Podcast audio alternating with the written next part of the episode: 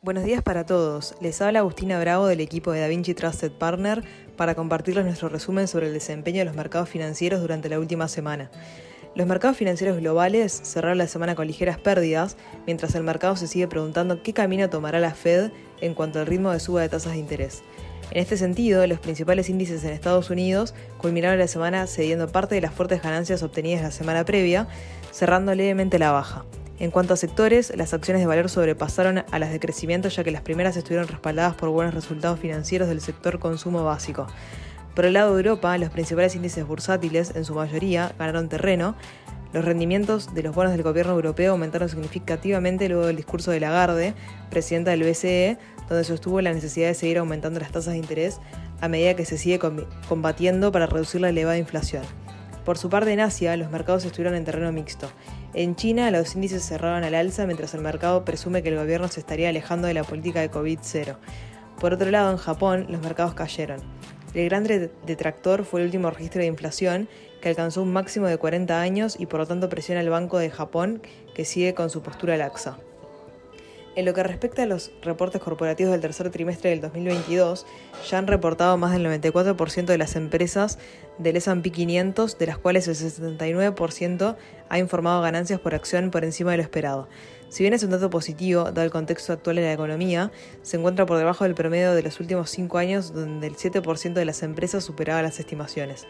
Los inversores siguieron muy de cerca los informes de algunas empresas minoristas que dieron cuenta sobre una posible desaceleración económica. Por un lado, las acciones de Target se desplomaron tras advertir una caída con el consumo en la temporada navideña y un recorte de los costos para los próximos años.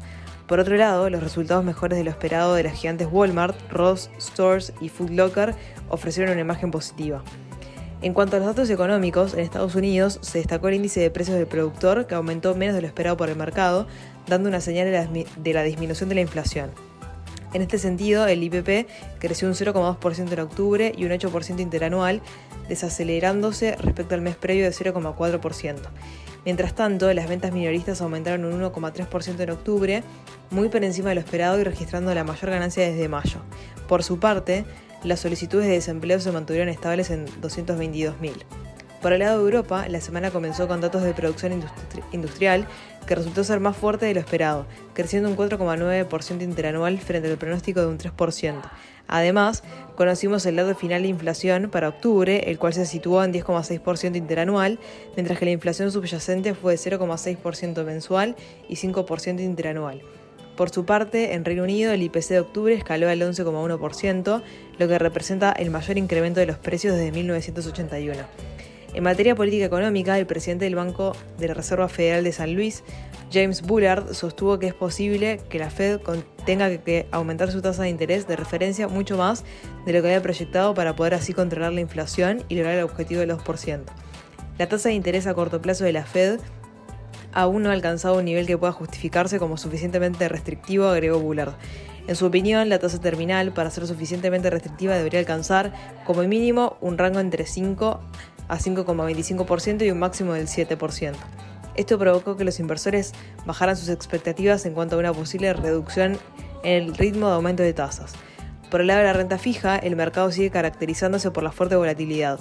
La parte corta de la curva 1 a 3 años tuvo poco más de empuje que los retornos a largo plazo, por lo que la inversión de la curva aumenta a máximos del 2022.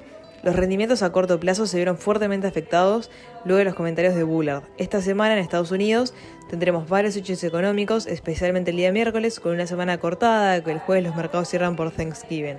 Las publicaciones programadas para el miércoles incluyen actas de reuniones del Fed, datos de confianza del consumidor, ventas de viviendas nuevas y peticiones de subsidios por desempleo. Por su parte, en Europa se destacan los nuevos registros de PMIs y el IPP y PBI en Alemania. Hasta aquí llegamos con nuestro resumen semanal de noticias. Cualquier consulta o comentario adicional, no duden en contactarnos. Muchas gracias.